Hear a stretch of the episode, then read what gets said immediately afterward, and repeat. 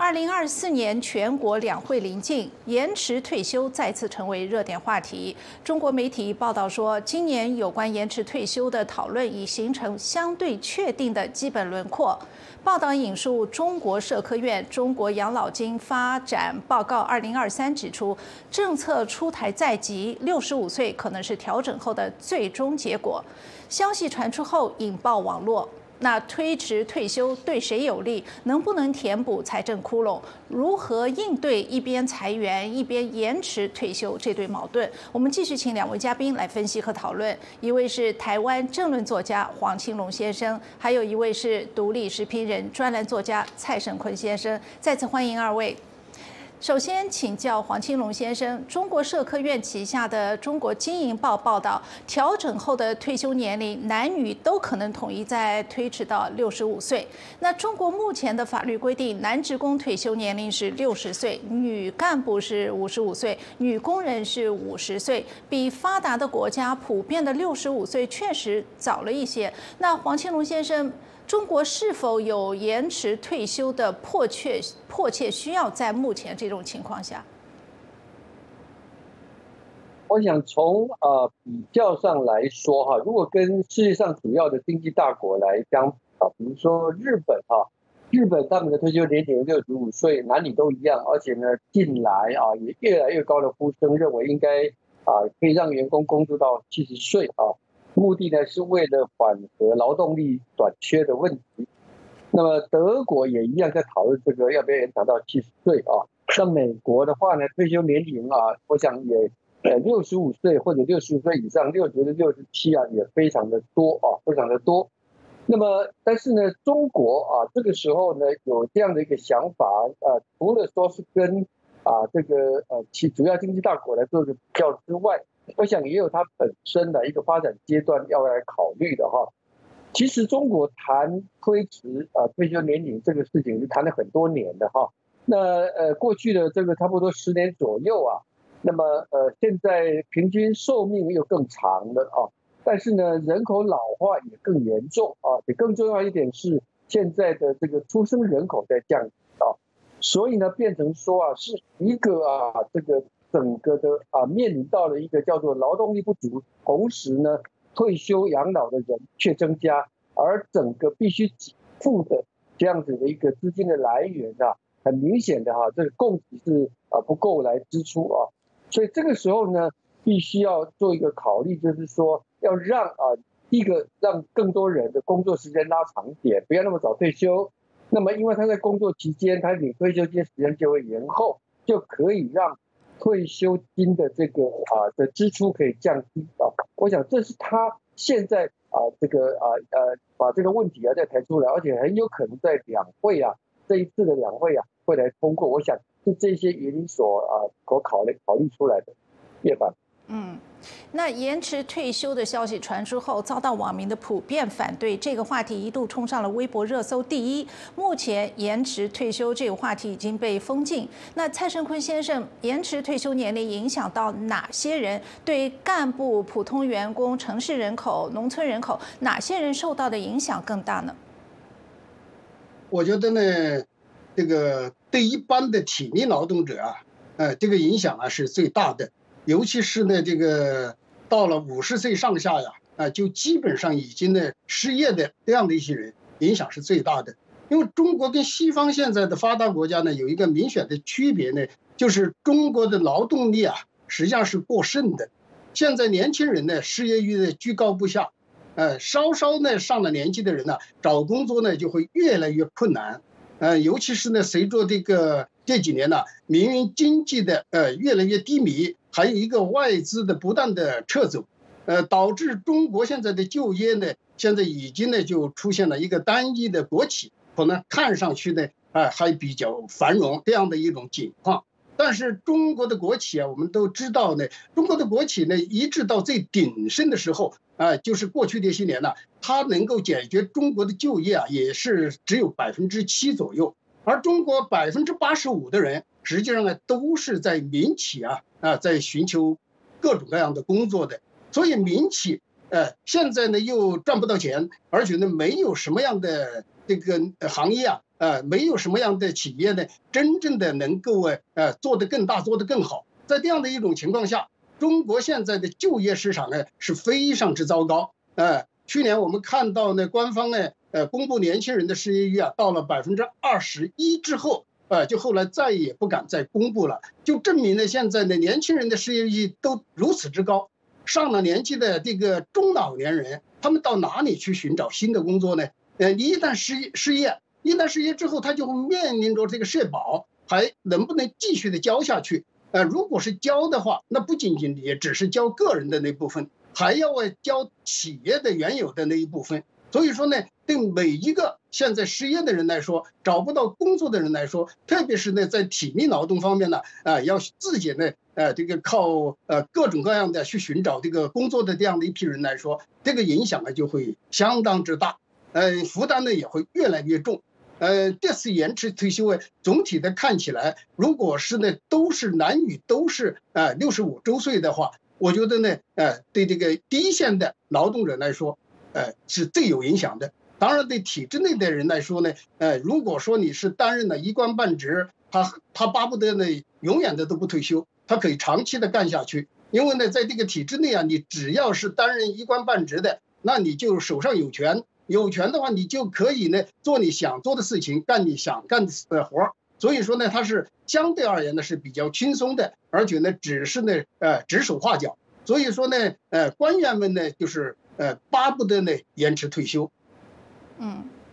呃，中国精英报报道指出，延迟退休也是应对人口老龄化及社会养老保险收不抵支风险、维持政策代际平呃公平的有效选择。延迟退休可以使劳动者减少获取养老金的年限，从而减少基金的支出。那黄庆龙先生，您怎么看？通过这个延迟退休来填补财政窟窿这种做法，它能起到多大的作用？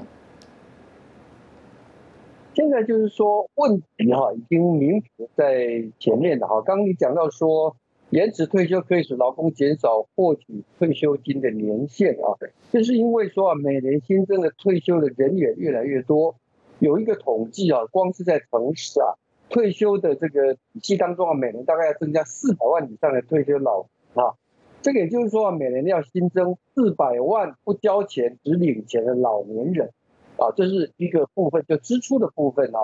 但是呢，另外一方面来讲，啊，年轻人的数量在减少，那就代表着说，能够交到这个啊保险的这个资金库里头去的来源啊，事实上是没有办法增加的啊。那怎么办呢？这个时候你当然就是你就得要减少这个支出。那减少支出的办法，那就是说要大家延后领取，延后领取的做法就是你延后退休啊。这道理是这样没有错啊，可是问题就来了，就是说啊，你要减少支出，那就表示大家领的钱会变少嘛，对不对？但是呢，你要增加收入，就表示说大家要交的钱会更多啊。所以呢，刚刚提到说什么样的人会不满意啊？那么我觉得啊，除了行业别之外啊，可能还有一个叫做代际之间的矛盾，而台湾的用语叫世代矛盾啊。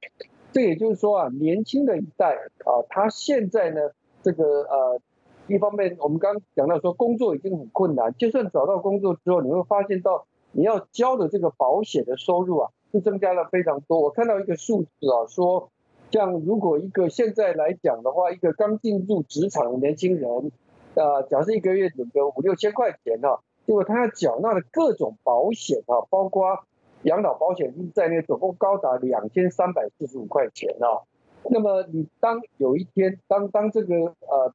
支领这个退休的人退休金的人越多，那就表示说啊，将来年轻人缴的比重会更大，这当然大家也不会高兴啊。好，可是问题就是说啊，你会发现到一个矛盾啊，就是说你看起来推迟的退休可以让基金的支出来减减少减慢啊，可是呢，推迟退休也等于说啊，这个工作岗位啊。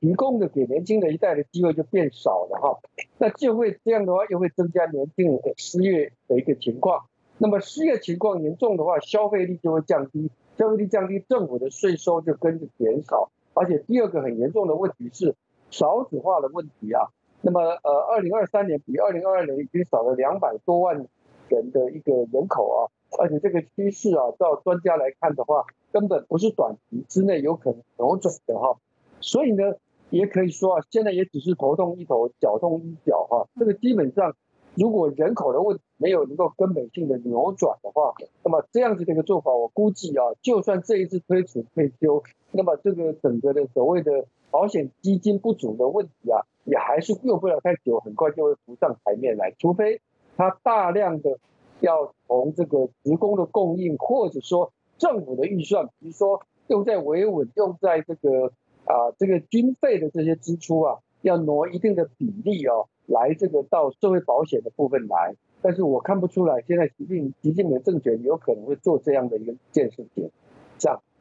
嗯，呃，黄庆龙先生指出，现在因为这个少子化人口减少，所以交保险金的人数呃减少了，所以总的金额数量也会减少。那么，根据中国卫健委二零二二年公布的数据显示，中国平均寿命为七十七点九三岁，截至二零二一年底，六十岁以上的人口占这个呃有二点六四亿，占总人口的十八点七，比二零一零年上升了五点四四个百分。点分析说，即便不延迟退休金池子，也持续不了多少年了。那蔡成坤先生，您怎么看中国养老这个保险制度的不成熟？是否做好了延迟退休的准备呢？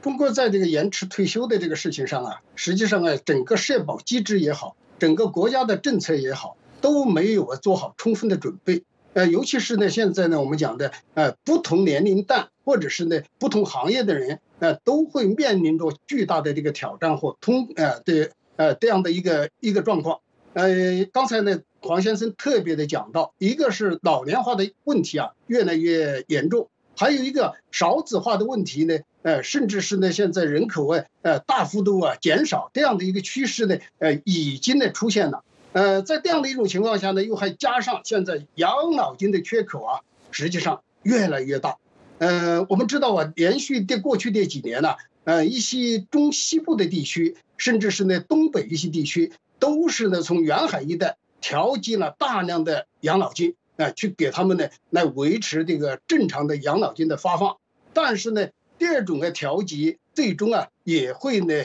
呃，难以呢继续下去，因为沿海一带呢，依然的它也出现了大量的这样的退休人员啊，未来呢要有呃这个支付上的压力，呃，一直呢我们都为这个老养老金的缺口问题啊，过去我们有多次的呼吁，就希望政府呢在这方面呢必须要高度的重视，必须呢要减少一些行政开支。减少一些的不必要的开支，特别是呢，现在呢居高不下的这个所谓的维稳经费，呃，尤其是呢现在党政机关的各种各样的铺张浪费，呃，建立一些形象工程呢、政绩工程，呃，还有一个呢，过去这些年我们看到啊，对国外呃这些所谓的友好国家或者是呢兄弟伙伴国家给予了大量的无私的这样的援助。为什么在中国经济啊过去几十年的高速发展之后，拥有了巨量的财富之后，中国的养老体系并没有建立起来呢？就是中国政府啊，在这个财政支出上面完全是没有考虑到未来的养老的这个巨大的需求，或者是呢养老金的巨大的缺口。按照正常的一个国家，特别是市场经济发达的国家来说的话。它都会在经济高度发展过程中，都会考虑到未来老百姓的养老的问题。但是中国的政府哎，就没有去考虑这个问题。你看看我们今天的中国啊，今天中国的这个养老金的结余啊，到去年为止是不到啊六万亿的人民币。这么大一个国家，十四亿人口，你想想这么一点呢，呃，这个养老金的结余，这是一个非常令人的可怕的这样的一个现象。我们再看看呢，像挪威这样的一个国家，挪威呢，它总共啊才五百五百多万还是四百多万人口啊？你想想，它的现在的养老金的结余，到去年底，它折合人民币已经高达十二万亿。所以说呢，中国现在我们不要去跟这个呃西方的发达国家比，呃，跟很多的发展中国家比啊，中国现在的养老金呢，都是呢非常之呃这个出现的非常严重的这样的支付困难这样一种局面。呃，我看到有关的一些数据啊，说到二零三五年的时候，也就是再过十来年的时间，中国的养老金呢，呃，将会成为一个负数。在这样的一种情况下，未来十年的话，人口啊还会继续的下降，呃，年轻的人呢会越来越少，呃，特别是呢新生代的会越来越少的一种情况下，将养交养老金的这些人也会越来越少，而随着呢现在的老龄化的现象，呃，领取养老金的人会越来越多，就会形成了一个巨大的这样的一个冲突或者是矛盾。今后啊，呃，未来年轻人还能不能正常的？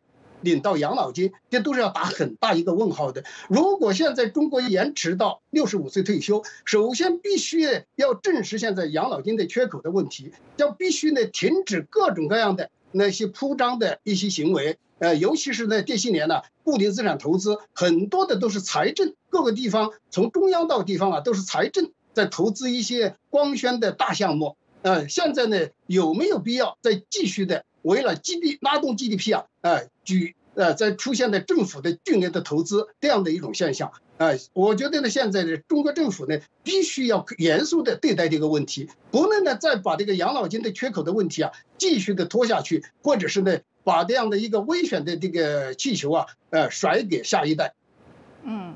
呃，蔡成坤先生提到，现在这个就业的压力是非常大的，而且这个政府需要调整政策。那网友反映说，中国就业环境对年龄偏大的人不友好，很多企业辞退和不招聘三十五岁以上的员工，再想找一份工作非常的困难，就更别提交养老金了。怎么才能干到六十五岁呢？那请教这个黄庆龙先生，他要怎么样这个解决这个一边裁员一边延迟退休这样？的一对矛盾，政府要怎样的来重新调整它的政策，把这个养老金的这个窟窿或者是这个漏洞给补上呢？啊，这个这个冲突啊，应该说啊，它是非常的尖锐，非常的显著的哈。尤其是现在青年就业的一个困境啊，最近呃有消息传出来啊，特别是东北啊，以东北为例啊。现在呢，求职者啊，想要得到一个工作，居然还要花钱哈，花钱给中介啊，中间的中介公司，这里边的行情都出来，说国企、央企啊，急缺，它的行情大概是要人民币二十万，甚至到四十五万啊。那么像康师傅这样的大型民企的话呢，它的要价是八千到一万元不等。所以呢，在呃，当这个说要推要延迟退休的政策啊出来了之后啊，网友啊。可以说啊，评论非常的激烈啊，一片骂声啊。那么其中有人讲说，很多企业辞退跟不招聘三十五岁以上员工，你要怎么干到六十五岁啊？还有人有一个例讲的很好，说啊，中国男性的平均寿命也就七十五六岁，你交了一辈子的养老保险金，就享受不到十年哈，这个也太不划算了哈。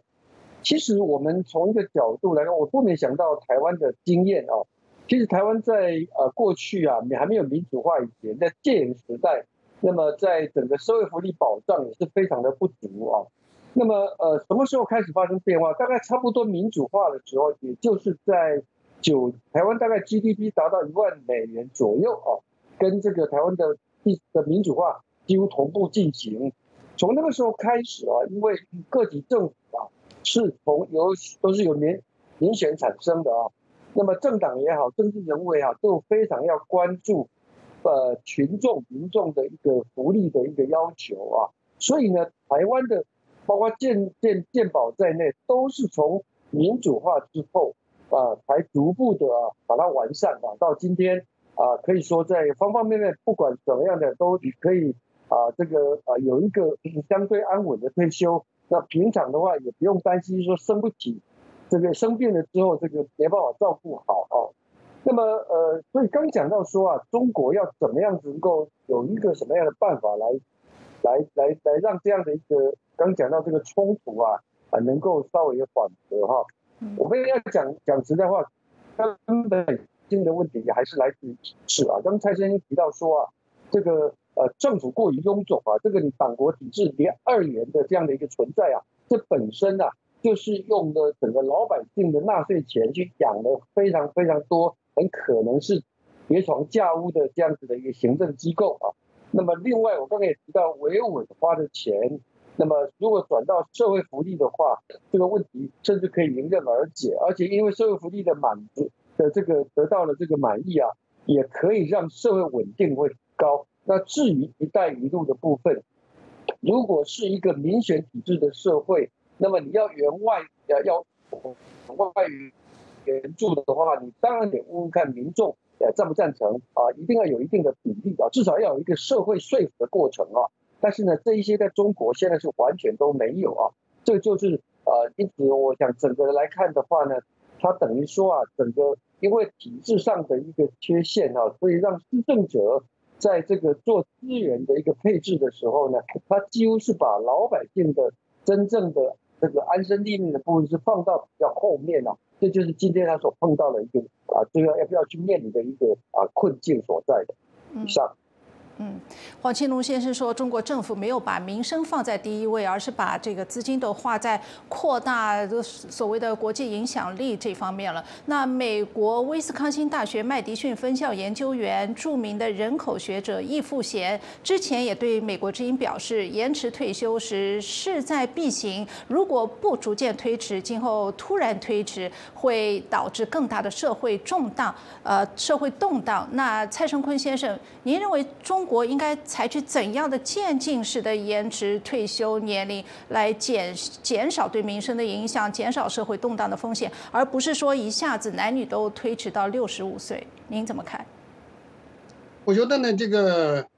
呃，易先生呢，他只是看到了一个方面的会造成呢重大的社会影响，呃，那就是呢，就是一这个呃一呃就是突然呢啊，那宣布这个延迟退休。呃，他没有，他考虑到的这个只是说呢，呃，采取一种延缓的方式，呃，当然呢，可能分步骤的进行呢，当然呢，要可能呢要更明智一些。但是呢，就目前的情况来看，无论是分步骤还是突然的一刀切的来宣布延迟退休，我觉得最重要的一个前提呢，还是要呃扩大这个养老金的这样的一个呃一个征收的范围，或者是呢要补充养老金。因为过去这些年呢，你看国企每一年都有巨额的利润，呃，还有一个呢，呃，就是现在呢，减少一部分的行政开支，减少一些呢不必要的一些开支，把这些钱呢先补足养老金的这个缺口之后，然后再考虑啊，这个怎么样呢延迟退休的问题。当然，延迟退休啊也可以呢，先分一下体力劳动者跟老年劳动者之间的关系，还有一个呢，国有企业。哎，跟这个完全的，呃，这个小微企业，他们之间，哎，也得要有所考虑。你国有企业呢，它的承受能力呢相对强一些，你可以呢让他退休的时间呢，啊，往后延，呃，到六十二岁、六十五岁，呃，问题呢都不是太大。但是呢，对于一些小微企业工作的人来说，呃，我觉得你一下子呢提到六十五岁啊，那就会造成大面积的失业。而且这种失业的人口哎，会远远的超过过去的国企下岗的呃失业的这样的人口，这样啊会带来巨大的这样的社会隐患，而且呢会导致各种各样的社会冲突、社会矛盾事件的不断的发生，让中国政府呢也会呢难以应对。在这样的一种情况下，我觉得呢分步骤的进行，当然呢比全国突然一下子呢一刀切的。这样的一个延迟退休呢，相对而言呢要更合理一些，而且呢，呃，也更的现实一些，也会避免呢一些矛盾和冲突的出现。当然呢，你要完全的呃把这个呃这个节奏啊掌握好啊，也不是一件容易的事情。如何来划分在中小企业或者小微企业的呃这样的一些职工？呃，也是需要为政府在这方面呢有一些非常具体的这样的一些配套才行的，不然的话，我觉得在这个最后划分年龄段的时候啊，也会有很多的矛盾和冲突出现。是。那我们今天也收到非常多的这个评论，观众来信，呃，苦情说延迟退休是双刃剑，短期内确实可以起到呃填补财政窟窿、降低财政压力的效果。从长远看，延迟退休因为加剧就业竞争，呃，因降低政府公信力而进一步拉低人民的信心，不利于经济的恢复，进而拖累经济发展。呃，还有很多这个评论，我们今天呢没有时间再念了。那么非常感谢蔡成坤先生和黄青龙先生的分析和点评。来宾在节目中发表的都是个人观点，不代表美国之音。